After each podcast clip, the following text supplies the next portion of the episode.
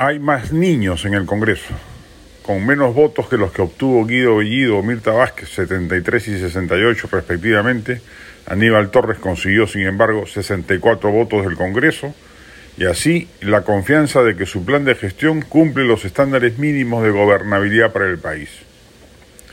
Es claramente una vergüenza política para la oposición, particularmente para Acción Popular, Podemos y Somos Perú, cuyos votos inclinaron la balanza a favor del gobierno e impidieron que el Congreso, en muestra de dignidad, rechazara la solicitud del Ejecutivo. Ellos deberán responder ante el juicio político de la historia.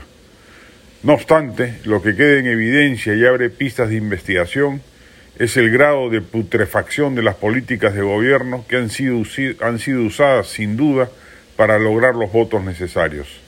Acá no ha habido labor de generar consensos, concesiones programáticas para upar votos, pactos políticos para lograr la mayoría necesaria.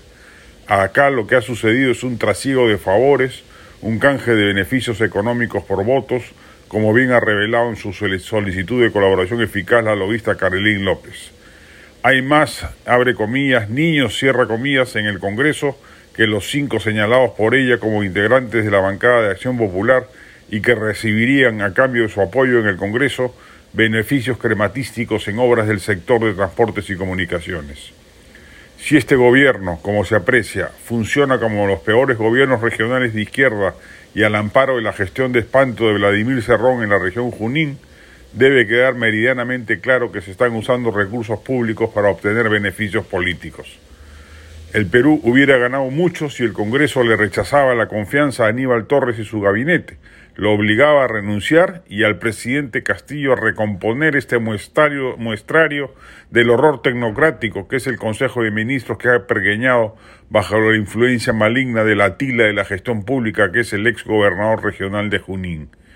El país ha perdido una gran oportunidad de enderezar el rumbo de destrucción del Estado que esta gestión está llevando a cabo con absoluta impunidad y sin que la oposición sea capaz de hacerle frente. Habrá que ver si acaso es capaz de censurar ahora ministro por ministro de la manga de impresentables de la baraja ministerial. No es, reiteramos, un triunfo del gobierno que hemos visto esta madrugada, sino una clamorosa derrota de la oposición, lo que abre un panorama sombrío para la República.